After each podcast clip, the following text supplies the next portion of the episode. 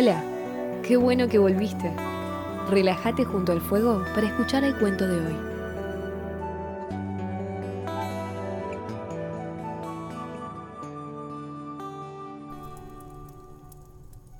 Los Cocteau son personas que valoran mucho el arte, sobre todo el textil. Es hermoso ver cómo al entrelazar colores y diseños, ellos honran a sus ancestros, tejiendo narrativas que recuperan el sentido profundo de la creatividad y el arte.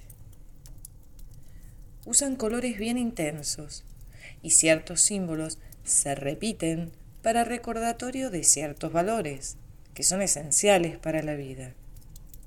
Por ejemplo, el rombo representa los dibujos que la serpiente tiene en su piel y es un recordatorio de la necesidad de cuidarla, prestando mucha atención donde pisamos. Qué hermoso vivir de esta manera, con menos miedo y más amor. Este cuento nos trae exactamente esa sabiduría.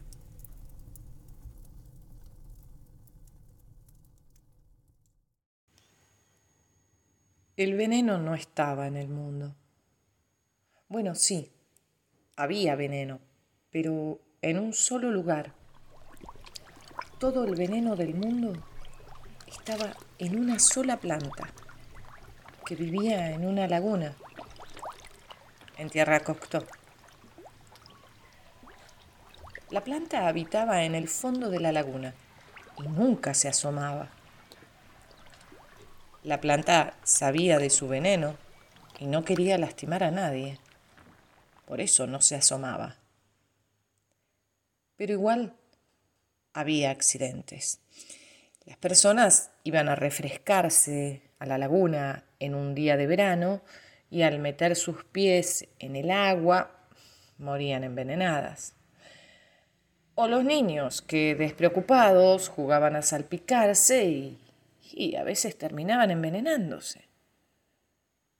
Para la planta era terrible ver cómo las personas morían por culpa de su veneno y ella sin poder hacer nada.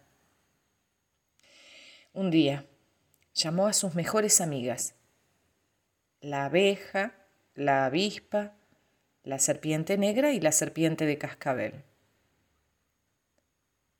Amigas, necesito que me ayuden este veneno que tengo le hace mucho daño a la gente. Tenemos que hacer algo con él. Escondámoslo en una cueva, propuso la abeja. No, la gente podría buscar refugio allí en una tormenta y envenenarse accidentalmente. Arrojémoslo desde una montaña bien alta, dijo la avispa. No, podría haber alguien caminando por el valle y le caería encima, envenenándolo. ¿Y qué tal si lo enterramos bien hondo? propuso la serpiente negra. Es que alguien podría hacer un pozo en busca de agua dulce y moriría. Tengo una solución mejor, anunció la cascabel. Las otras amigas hicieron silencio para escucharla. Cada una de nosotras se hará cargo de una porción de veneno, pero lo manejará de una cierta manera para que resulte muy difícil que la gente muera por culpa de él. Excelente, dijo la abeja. Yo me haré cargo de un poquito de veneno, pero lo pondré en mi cuerpo de tal forma que si clavo el aguijón, también moriré. Mis hermanas abejas tendrán entonces mucho cuidado en no picar, salvo que sea un último recurso para defender nuestra colmena. Lo mismo yo, dijo la avispa. Pero además Zumbaré fuerte a los humanos para avisarles cuando anden demasiado cerca de mi panal. Lo mismo yo, dijo la serpiente negra. Me haré cargo de una porción de veneno, pero tendré la boca bien blanca, y cuando algún humano ande cerca, la abriré como advertencia. Así no corren peligro de recibir el veneno que yo guarde. Y yo, dijo la cascabel, me haré cargo del resto del veneno pero tendré una cola que haga un ruido inconfundible para avisarles que estoy cerca y de esa manera eviten pisarme y recibir el veneno.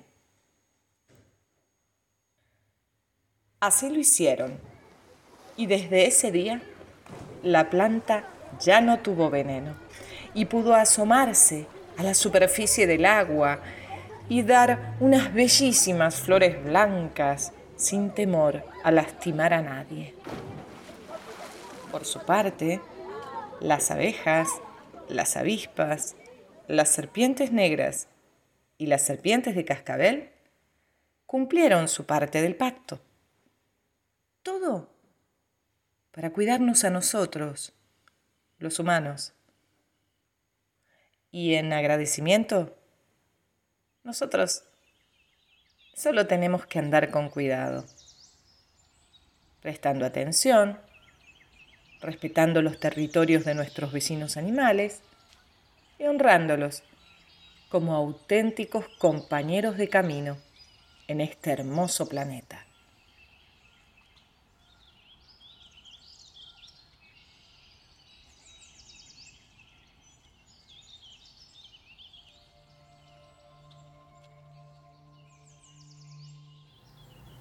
Hasta acá llegamos.